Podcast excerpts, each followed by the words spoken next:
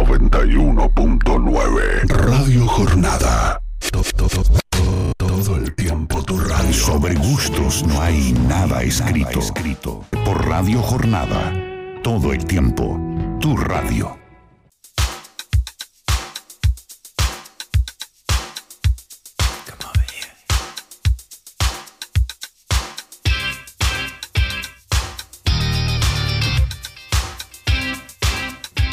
Tercer bloque aquí en Sobre Gustos, no hay nada escrito y tal como lo anticipamos, nos vamos a meter eh, de lleno en esta cosecha 2021 que venimos eh, charlando durante estos sábados y saber cómo está la actualidad, qué, qué se ha empezado a cosechar, un poquito para también aclarar el panorama para muchos de los que nos escuchan, si, qué, o qué tipo de uvas comienzan a cosecharse primero para qué fin, si es para vanos blancos, rosados, espumosos, tintos. Y esto también va a depender mucho de la región, del lugar. Semana pasada hablábamos aquí de Mendoza, pero hoy la idea es trasladarnos y viajar, como hemos prometido este año, viajar a, distintas partes de la Argentina. Y en este caso decidimos ir a nuestro querido y amado y tan extrañado, porque ya lo extrañamos mucho y queremos volver a Cafayate, allí a nuestro noroeste argentino, ahí en la provincia de Salta donde tan ricos vinos se hacen y que ya han empezado una cosecha bastante eh, a full exigente. Y para eso dijimos tenemos que hablar con una de las tres, cuatro, cinco personas con uno de que los saben cinco fantásticos de Cafayate. Sí, exactamente, que saben tanto y que eh, tiene ese, perfil innovador que, que, ha, que ha logrado gente joven y que tiene mucha experiencia y que han transitado mucho para poder estar haciendo lo que hacen. Y con él nos referimos a, nuestro Paco Puga, porque ya Francisco, no sé si alguien lo llamará Francisco, seguramente sí, pero le vamos a preguntar. Buenos mediodías, Paco, ¿cómo estás? María Elena Puerta y Luis Mantellini te saludan. ¿Cómo andás, Paco? Hola chicos, ¿cómo le va? Qué alegría, Paco. sí, la verdad que lindo poder por lo menos comunicarnos de alguna manera. Así es. Sí, tal cual, un gran placer para nosotros poder tenerte del otro lado y, poder charlar un poquito de lo que nos gusta tanto. ¿Cómo anda todo por allí, por eh, Cafayate? ¿Cómo está el día? ¿Cómo anda todo? Mira, un día soleado, muy bonito, eh, están empezando a aparecer algunas nubes, que nosotros siempre decimos que las tardes de Cafayate a ver si se pone un toldito sobre el cerro que nos hace una viserita y gracias a Dios nos quita un poquito de sol, porque acá el sol estamos medio alto, mil metros tal vez, no sé si tanto como mil metros de lo normal de Mendoza, sería más o menos mil metros más arriba, eh, más cerquita del sol, eh, acá la heliofanía o la intensidad solar es muy potente, entonces por ahí eh, agradecemos cuando aparecen las nubes y nos saca un poquito el sol para que no nos queme tanto la uva. Exactamente. Y acá, bueno, acá nosotros en Mendoza tenemos un día fresco hoy, no sé si está haciendo 17, 18 grados, en algunos lugares está lloviznando. Eh, con un perfil, sí, está lindo, hoy nos da un, un relax. Hoy día viene una lluviecita, está pronosticado. una semana súper calurosa. Y, y, bueno, acá estamos. Queríamos, obviamente, charlar con vos por esto que anticipábamos de que ya comenzaste con, la cosecha y nos gustaría saber, en primer lugar, qué has cosechado o qué han cosechado ya o qué han comenzado y cuál es el fin o cuál es el destino de esa uva que ya han comenzado a recoger. Mira, hemos cosechado semillón y chardonnay. Acá tradicionalmente también he cosechado sauvignon blanc eh, acá en el Porvenir he cosechado semillones y chardonnay, que bueno, el Porvenir digo acá porque estoy en, la bodega donde estoy en este momento. Eh, hoy me tocó hacer tour de bodega probando ya los, vinos que están fermentando. Y son ya para vinos normales, no son para bases de espumante. Eh, acá tradicionalmente empezamos la cosecha entre el 10 y el 30 de enero, empezamos con las variedades blancas que antes eh, se hacían en febrero. Pero como estamos en ese perfil mundial de la búsqueda de la frescura, de un poquito más, los vinos más, más finos, más minerales, entonces adelantamos la cosecha unos 15 días, ya de esto hace 5 o 7 años que se produjo este cambio, y elaborar vinos con 12, no más de 12 y medio tal vez de alcohol, para, bueno, eso, intensificar la frescura, intensificar un poco más esa mineralidad que tanto se busca ahora en el estilo de los vinos del mundo. Antes normalmente siempre decíamos que los vinos reservas de Argentina blancos, con barrica y bla bla bla, tenían que ser maduros y normalmente tenían 14, 14 y medio de alcohol. Y bueno, eso el mundo eh, no le gustó tanto nuestros vinos y tuvimos que adaptarnos a lo que el mundo estaba acostumbrado, que son los Chardonnay de Francia, los Sauvignon Blanc de Nueva Zelanda, o también del mismo eh, viejo mundo. Bueno, eh, esos vinos normalmente tienen 12, 12 y medio de alcohol mm. y son vinos de un perfil más herbal, más fresco. Y bueno, nosotros tuvimos que cambiar nuestros vinos para participar en el comercio mundial de vino.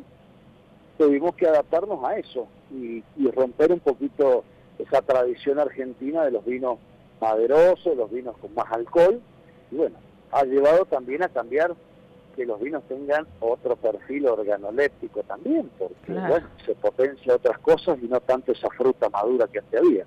Sí, tal cual, porque vos lo que comentás, eh, los consumidores lo hemos podido observar, no sé, hace cuatro o cinco años, por ahí, el tema de la percepción en los eh, vinos en general, pero poniéndonos en el caso de un torrontés o de un Sauvignon Blanc de, la zona del noroeste argentino y más precisamente de Cafayate, también hemos logrado observar que hoy en día el torrontés es, no sé si, porque no me animo a decir, y creo que no, en todas las bodegas que tiene Cafayate, pero en la gran mayoría ha tomado un perfil mucho más fresco, mucho más eh, complejo, si se puede decir, mucho menos maduro, como decías vos. Eh, eso ha sido hace poquitos años que ha venido este cambio, ¿o no? Sí, sí, por eso te digo, hablemos de siete años, mm. cinco años, eh, que empezamos a descubrir eso, donde decíamos el torrontés tiene olor a durazno y tiene olor a flores blancas como rosa. no, no, no, nos dimos cuenta que lo cosechamos tarde, mm. el jarroso se transformaba en un malbón o otra flor que no era tan agradable, que no era fresca, que no seducíamos mucha gente con ese perfil aromático, que le dábamos con por ahí un poco más de sol y se nos ponía terpénico y a veces amargo. Entonces era un juego que no gustaba. Y bueno, tuvimos que cambiar ese perfil, adelantar la cosecha, los vinos ya no tienen solo 3 a 5 años de vida, que antes no tenían ni un año de vida, el torrontés uno o dos años, encima le poníamos un tapón natural o algo de los aglomerados medios que no eran de los buenos que cuidaban el vino, y hoy lo estamos haciendo con tapa rosca, eh, lo estamos haciendo con tapones especiales que nos permitan menos entradas de oxígeno, entonces bueno, el vino cambió, pero bueno, fue tratando de darle, como nosotros decimos, tratando de acercarle al mundo un poco más de ese torrontés, que nunca va a ser una variedad, creo yo, de los años, 20 años que llevo acá y haciendo vino y comercializando, nunca va a ser algo masivo del mundo. Va a ser como el albariño, la raibaya, un mm. vino de nicho, o como lo es, que siempre decimos, eh, el Riesling de Alemania, muy famoso, pero no nos tomamos 20 botellas al año de Riesling. Tal vez nos tomamos una, dos, porque bueno, una variedad un poco no tan, no tan rica en su descripción organoléptica. Eh, y bueno, entonces lo que tratamos de hacer es acercar al mundo una flor más delicada, eh, una nota más cítrica y envasarlo de la mejor manera para que ese vino tuviera cinco años de guarda mínimo. Eh, y bueno, que el mundo nos de otra manera. Es impresionante lo que, lo que contás, Paco, porque en realidad cuando uno se pone a pensar y, en algún momento hace capaz 10 años atrás creíamos que el torrontés ya estaba, era lo que había y era eso y ya la tipicidad era como vos mencionaste ciertos toques aromáticos y no mucho más. ¿Cómo se puede seguir trabajando? ¿Cómo se puede seguir buscándole la vuelta, investigando, aprendiendo para llegar a lo que es hoy el torrontés, que en general, en la gran mayoría de los casos es un vino eh, con muchos aciertos y como vos decís, no será un vino para todos los días o porque por ahí puede llegar a, como muchos de los vinos, eh, como mencionaste vos, pero que sí tiene algo que es muy interesante y he tenido la oportunidad, cuando, y vos también lo conocerás quizás más que yo, que cualquier eh, extranjero, ajeno al torrontés, porque no lo conoce, pero le resulta muy atractivo y eso también ha logrado eh, todo esto, creo que un combo de poder eh, refrescarlo, de poder trabajar en el viñedo con esto que vos mencionaste, los amargos, y poder generar un trabajo año tras año para que hoy ese producto, de alguna manera quizá dentro de 50, 100 años, eh, sea un, el torrontés esté asociado a una zona como, o a un tipo de torrontés del noroeste argentino, y que también atrape a, muchos de los turistas que vienen a visitarnos hoy. Creo que en ese sentido va siendo un éxito. Sí, sí, a ver, te digo sí, ¿por qué? Porque nosotros vemos que eh, el torrontés, eh, hay mucho torrontés en el país, ¿bien? La mayoría del torrontés no está en Salta, la mayoría del torrontés está en Mendoza, San Juan, ¿bien? En densidad de población de la variedad. Eh, que haya tomado por ahí la fama, como Simón la ha tomado en, Salta, en el Valle de Calchaquí, por su impronta que tiene con la altura, con las características organolépticas, pero lo que nosotros hicimos como hacíamos, el durazno esas frutas tropicales no era seductor para los grandes consumidores del mundo, que son los europeos y los norteamericanos, porque es la realidad. Si nosotros queremos salir a vender al mundo, tenemos que salir a vender a esos lugares. ¿Qué consumían? Un chardonnay con un gustito de ananá. Bueno, entonces cosechamos un poquito más pronto para que ese durazno sea un ananá, para que ese amargo se transforme en una cascarita de naranja, una cascarita de lima. Bueno, y la flor que decíamos que era un poco balsámica, la rosa del malbón, traerlo a azar de jazmín, algo más finito, más delicado, y bueno, que sea un paquete más seductor para lo que esas personas estaban acostumbradas a tomar. Y un poquito herbal tal vez se ponen algunos, como algún caso de Sauvignon Blanc, bueno, eh, hemos acercado la variedad, por eso que hemos cambiado la variedad. No, la variedad es la misma, los parrales son los mismos de hace 70 años, sino que lo estamos trabajando con un nivel internacional. hemos trabajado los parrales, antes se daban 30.000 kilos por hectárea, tenían 8 brazos, hoy le hemos cortado a 4 brazos, tenemos entre 12 y 15.000 kilos por hectárea, mm. eh, hemos acidificado un poco el suelo para que las sales eh, el torrontés tiene un, algo muy muy particular que absorbe mucho sodio y potasio. Entonces la acidez natural la perdía y el vino se nos ponía jabonoso. Y no se percibía la acidez natural. Mm. Entonces era otra contraproducente y bueno, empezamos a trabajar los suelos, a sacar esas sales que hay en nuestras arenas, que es natural del Valle de Cafayate porque nosotros éramos parte de un mar y cuando levanta la cordillera quedó solo la arena de este lado, mm. se nos fue que nos fue el, mar, eh, y por eso también estamos tan cerca de los salares. Eh, y eso, bueno, fue un trabajo de decir cómo ir cambiando ciertas percepciones negativas que tenía el torrontés y hacerlo más agradable como son las cepas internacionales que todo el mundo consume. Bueno, eh, eso, eso hizo que creciéramos en exportación y que crezcamos en venta a nivel nacional de vinos embotellados de calidad. Después, bueno, de hecho el torrontés termina en vinos masivos eh, y no con la variedad torrontés. Entonces, lo que está envasado como torrontés en los últimos 10 años ha tenido crecimiento en venta nacional y en la exportación. Entonces, bueno, quiere decir que no estamos tan mal encaminados, porque si la venta acompaña y se mantiene durante 10 años, quiere decir que el camino, estamos en el camino correcto. Sí, sí, tal cual, eso creo y, coincido con vos en, todo lo que, lo que hablas. Eh, Paco, ¿cómo ves la cosecha hoy a finales de enero? Con relación al año pasado, ¿ves algún cambio significante o ves que va todo bien? Eh, ¿Ves que, porque el año pasado también fue un año eh, bastante caótico, que quizás en enero no se pensaba, pero después a la hora de la cosecha se puede haber complicado, al menos en lo que tiene que ver con todo esto de la pandemia, pero a nivel uva y a nivel madurez y a nivel, a nivel, a nivel perdón, de lo que viene, ¿cómo, ¿cómo ves que está en relación con el año pasado? Mira, venimos con eh, nosotros a, contra de otros lugares vitivinícolas, con años cada vez un poquito más frescos y un poquito de lluvia, ¿bien?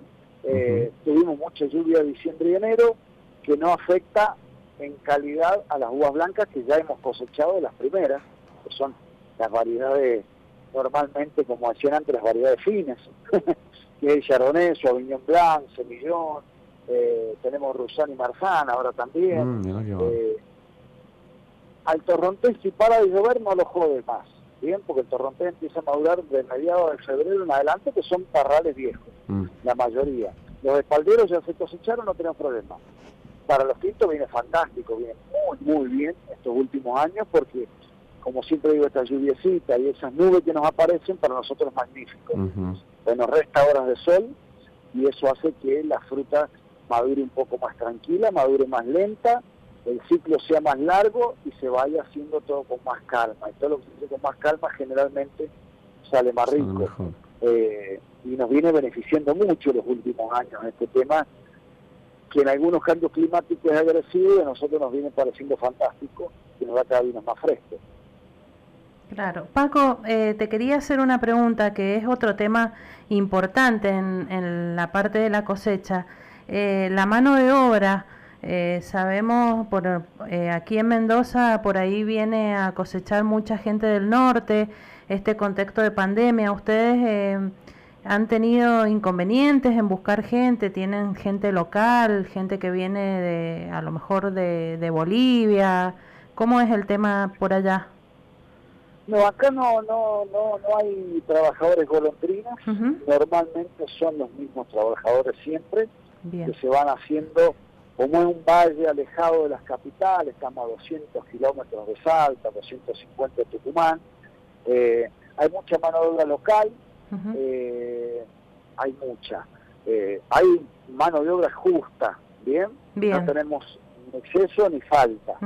¿Por qué? Porque, bueno, una regulación natural, la misma gente que cosecha después la que va a hacer la poda, eh, que trabaja con el turismo, que algunos son hasta artesanos para vender al turismo. Bien. Que gracias a Dios con la pandemia ahora se ha abierto el turismo y estamos más tranquilos, pero el pueblo estaba sufriendo mucho porque vive mucho del turismo. Claro, Ustedes lo han vivido cuando han venido acá. Entonces, eh, no, no hay ese problema. Sí, todo el crecimiento que hubo en Cafayate desde el año 2005 al 2010 está acompañado de máquinas cosechadoras. Si no hubiesen habido esas máquinas cosechadoras, por supuesto que tendríamos una carencia muy grande de mano de obra. Y el otro problema es que Argentina está malvecizado, eh, la mayor plantación es de Malbec, y más o menos en un mes madura todo el Malbec, de una zona de la otra, claro. y tampoco hubiese dado la mano de obra para llegar a cosechar todo eso juntos. Eh, porque al ser la misma variedad, madura casi todo junto.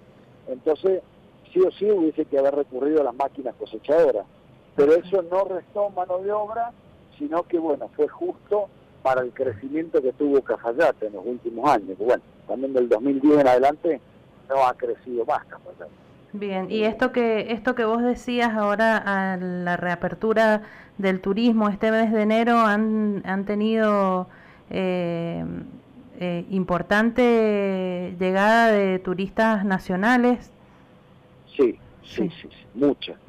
Mucha gente, mucho internacional también, porque estamos, Salta está habilitado como internacional, ah, como Mendoza. Eh, entonces, bueno, eh, tenemos llegada internacional. no gran cantidad, pero sí, el turismo nacional de muy buen nivel. Qué bueno. lo que hace que todos los hotelerías estén llenos, todos los las, la gastronomía esté trabajando muy bien y la bodega por supuesto también. Qué bueno. Brindadores de placer. Qué lindo y qué necesario que es para esos destinos eh, tan dependientes del turismo y, muchas veces también del turismo de vinos que siempre aportan mucho. Acá tengo dos mimos o dos mensajes para, para nuestro invitado. Eh, Betty nos dice... Excelente programa hoy sobre gusto, gran invitado Paco Pugo compartiendo su experiencia y aportando sus tips y abriendo la discusión sana. Eh, Alejandro Vigilante nos dice, mamita lo que sabe Paco, por algo todo, pero todo lo que viene haciendo hace impacto en el mercado, está en un gran momento. Y aprovechando esto, te consulto Paco, ¿vos te crees? Bueno, primero un saludo al Vigilante, sí, gran conocido, y bueno, todos los que se animan a opinar. sí, sí, es que en realidad acá eh, la idea también es que, podamos participar y escuchar y estar atentos a lo que está sucediendo en distintas partes de la Argentina vitivinícola que a nosotros nos gusta mucho mostrar. Te decía, eh, ¿vos te considerás, Paco, un innovador en todo lo que tiene que ver con el vino noroeste argentino?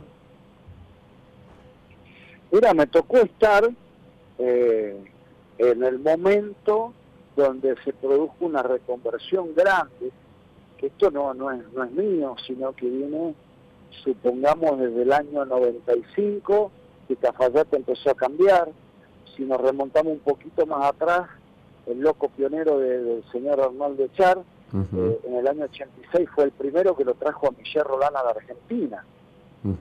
Bien, este asesor internacional que empezó a traer nuevas ideas, que empezó a traer nuevas cosas, y del año 99 en adelante fue un cambio brusco para el Valle de Calquequí, a mí me tocó llegar en el 2001, y tuve la suerte que se me abrió la mente y me subí a ese tren de cambio, eh, porque no todos quisieron cambiar, ¿bien?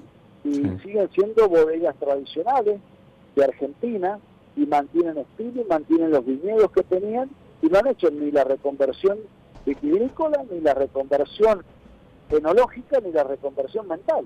Mm. Porque esto es un cambio mental, tuvo que ponerse un chip, cambiar el chip, empezar a innovar, empezar a jugar, bueno, a jugar con una cierta ciencia atrás, porque no podemos salir a jugar y envasar locura, porque lógicamente íbamos a fracasar a la media hora. Eh, nosotros podemos innovar, podemos cambiar, como dice el cambio, el mejor ejemplo que yo siempre digo es el cambio del torrontés. Mm. Nos pusimos a cambiar una tradición de 150 años, tal vez que, se elabora torrontés en el Valle de Calchaquí, pero llevamos 10 años de crecimiento. Entonces ese cambio viene acompañado de venta. Si se vende, quiere decir que el vino gusta y el cambio es bueno. Eh, nos ha tocado también salir muy emocionados con el Tanat, eh, y bueno, no es la cepa más más gustosa de Argentina. Nosotros siempre decimos que cada 100 botellas, 80 eh, son de Malbec en Argentina, y estamos vendiendo 5 de Tanat, 5 de Cabernet y 5 de otras cosas. Pero Argentina está malbequizado y había que subirse ese cambio del Malbec y abandonar un poquito el salteñismo del Tanat, eh, de los vinos intensos mm. y de los vinos, empezar a mirar con una mirada mundial. Los que tenemos la suerte por viajar en el mundo, abrir la mente, ver qué es lo que el mundo quiere y bueno, y ofrecer eso sin perder la identidad. Como digo, si nosotros hacemos el mismo vino en Salta que en Mendoza, es como que perdemos el DNI, no somos nadie, no tenemos identidad, y si no tenemos identidad, no existimos. Tal cual, por, eh, eso... Yo eh, creo que la innovación tiene que venir acompañado de no perder el origen, de no perder las raíces y de darle una expertise mundial a las cosas que ya existían acá, nada más que eso. Sí, sí, sí, que coincido y creo que en eso es importante hacerle culto a la historia, al trabajo que se ha hecho antes, pero te consultaba esto por ahí para los que nos escuchan, que hoy hay un grupo pequeño, eh, por no dar números, de personas que, como vos, eh, tienen o han tenido y siguen teniendo esa mentalidad de, de no quedarse, sino de buscar siempre los cambios. Eh, que el mercado necesita, de posicionar el Torronté y posicionar Tanat, de no dejar de lado y no eh, quedarse simplemente en esto del Malbec, que también está interesante, pero también está bueno buscar la esencia del lugar, buscar la esencia del terruño, del lugar, del terroir y todo. Y, y no son muchos, pero es un grupito consolidado que hay allá que trabaja día a día para que esto eh, empiece a tener en pocos años ya una asociación casi inmediata y natural de lo que es el Torronté, el Tanat o lo que tiene que ver con el Valle Calchaquí en general, que me parece que está bueno y eso va, se va a ver sus frutos, se está viendo hoy para los que nosotros hacemos el seguimiento. Pero yo digo, un consumidor común, normal, que por ahí recién está empezando a probar vinos de Salta, en algunos años va a entender esto que quizás estamos hablando ahora. Exactamente. Pero creo que por eso te hacía esa pregunta. Pero coincido en que el trabajo que están haciendo es fantástico. Tengo un mensaje para Paco. Dice Noelia, aquí una fiel consumidora de vinos norteños, sufriendo la abstinencia de la Coprovi. Pregunta y me sumo, ¿tendremos Coprovi 2021? Prometemos cumplir con todos los protocolos correspondientes. Yo creo que ya vamos a estar todos vacunados eh, yo ando persiguiendo a cualquiera que no se quiera vacunar, que me dé la vacuna. Qué bueno. Eh, eh, creo que sí, sí. el primer fin de semana de noviembre es Coprovio, eso es Sí, sí, lo tenemos agendado.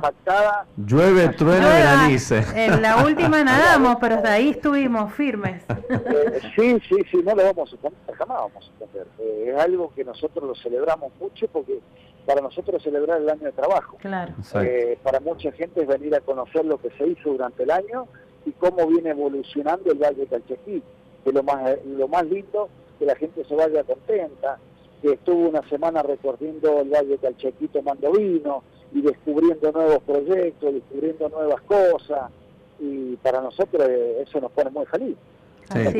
el estilo Calchaquí. personas eh, exacto, exacto. Que, que, vengan 400 personas y me digan, loco, qué lindo, que la pasamos fantástico, compartimos vino. Eh, y bueno, eso es... Y lo, mejor es que haya abstinencia en la gente. Eso creo que significa que, es algo que se extraña mucho. Anotar, por, desde ya anotáis en un papelito eh, por cuatro. Eh, pero obviamente, esperemos obviamente estar por ahí. Te hago la última, Paco, para no robarte más tiempo y, y poder seguir charlando. Dentro de tu gusto personal, que debe ser amplio y, y debes tener mucha experiencia, ¿cuál sería hoy tu maridaje regional? Que recomendaría o que te gusta a vos? Porque siempre se habla del torronté con las empanadas, pero bueno, también hay otras cuestiones, pero vos cuál es el, mariaje regional que disfrutás? El locro con cabernet sauvignon. Opa, qué lindo, qué rico. El locro, el locro en cualquier época. Con esos pimentones y esos ají que hay acá en el norte que son tan intensos. Y el pimentón y las especies esas que tienen los cabernet sauvignon calchaquíes para mí eh, hay muchas veces que también digo que el locro lo he tomado con todo, pero... Sí, sí, bueno, pero, eh, pero, en, esa en, ese, en ese probar del todo sacás esta conclusión. Sí, sí, creo que, que, que fantástico. Eh, la, la, opulencia que tiene un locro, que bueno, que algunos ya lo están haciendo mucho más suave también, porque el, turismo internacional nos obliga a eso. Eh, y nos obliga también el cambio climático a veces, que siempre dicen, ¿por qué los vinos son más livianos? ¿Por qué eh, y porque la comida es más liviana, porque el calor que nos aprieta, esos 2, 3 grados que cambia el mundo, a veces eh, no se soporta y nos obliga a comer más liviano, entonces el vino tiene que ser más liviano. Porque si no estamos haciendo algo que no va a maridar y no va a concordar y la gente no lo va a querer tomar. Tal cual. Entonces, bueno, eso también es parte del cambio. Eh, y bueno, pero el locro salteño como dicen el locro pulsudo, se le dice acá, bien cargado. Eh, para mí con el Cabernet Sauvignon es fantástico. logró dar, lograste eh, darnos mucho más hambre de lo que teníamos, así que... Eh, Estamos salivando. No sé, para qué te pregunté eso, pero bueno. Que a esta hora ya tengo un ojo de bife clavado acá en el colmillo en mi imaginación, por supuesto. Vos sabés que acá estamos degustando un torrontés salteño que es eh, algo elaborado, algo de lo tuyo, pero eh, es para otra bodega que es para bodega Estáfile. Eh, acá tenemos ah, un, el Torronté Bastardo de Gea que estamos degustando aquí el 2020 y, por ahí también hace un par de años que, la bodega se, lo está comprando allá y te lo están trayendo, así que también estamos dentro de todo asociándonos con a tu charla con el vino. Qué lindo, qué lindo. Así que, bueno, Paco. La única, la única cepa criolla argentina. Exactamente. La única autóctona argentina. Exacto. Sí, que ya pocas veces ya casi ni se la, se la asocia a criolla, pues ya uno cree que es eh, una uva más de las eh, de las que normalmente internacionalmente conocemos en muchos casos. Pero sí, es cierto el dato que, que aportás que es súper interesante. Paco, eh, bueno, hay muchas más cosas para hablar, obviamente podríamos estar todo el día charlando, espero que eh, por ahí capaz que te contactamos más adelante y, podemos charlar de cómo va y cómo va avanzando los tintos y ya cómo eh, va avanzando un poco el perfil de esta 2021, pero por ahora queremos agradecerte mucho por el tiempo, por la predisposición y por la amabilidad que siempre tenés para con nosotros. Yo debo decir, y lo voy a decir al aire para antes que cortemos, que Paco es un apasionado, como muchos, pero que cuando he tenido la posibilidad de ir para allá y, me ha tenido que atender eh, para darme, eh, mostrarme un poco lo que hace, ha sido súper generoso y ha pasado horas eh, conmigo explicándome y, mostrándome y contándome. Y esas cuestiones, créanme que para, para una persona como uno que es comunicador y sommelier, es súper, súper importante, y súper valorable, por eso también te agradezco, Paco, siempre por tus atenciones. Y bueno, cuando vengas por acá en algún momento, sabes que siempre hay un grupo de gente que eh, te está esperando. bueno, bueno, les agradezco mucho a ustedes. Siempre las visitas son, son importantes. ¿Por qué? Porque nosotros no podemos llegar a todo el mundo y si nosotros generamos esa cordialidad vamos a tener embajadores siempre. Así que eso es lo más importante de nuestro lado. Eh, así que bueno, más cuando son amigos que se portan bien, lo volvemos a recibir. así que bueno, bueno vamos a volver. Muchísimas gracias y bueno, los esperamos lo más pronto posible, y si no será en noviembre para Coprovi. Tal cual, seguramente comprometidos, allí estaremos. Muchas gracias Paco, un gran abrazo, éxito en esta cosecha y que tengas un excelente fin de semana. Gracias, salud para todos. Salud, para todos. Bueno, ahí la palabra de Paco Puga, persona que tiene mucha experiencia, que sabe mucho y que tiene una visión importantísima en todo esto de los vinos o los la modernidad, los nuevos vinos y sobre todo algunas variedades del noroeste argentino, intentando siempre mostrar el, y obtener el perfil cafallateño, el perfil de las distintas fincas con que él trabaja. Además tiene sus vinos propios. Bueno, hay mucho para hablar, pero realmente una persona que sabe mucho y además que nos enriquece en la charla y nos aclara este panorama y además nos dio esta actualización de la cosecha 2021 por donde han empezado y para qué eh, esas uvas que están cosechando hoy que para, para vinos tranquilos. Y qué bueno que, venga bien eh, la cosecha también en el noroeste argentino, que haya arrancado bien Así que bueno, tendremos unos excelentes vinos 2021. Sin duda alguna, un gran trabajo que están haciendo allá también en el noroeste argentino y esperamos prontamente andar por allá. Vamos a hacer una pequeña pausa y ya volvemos aquí en Sobre Gustos, no hay nada escrito.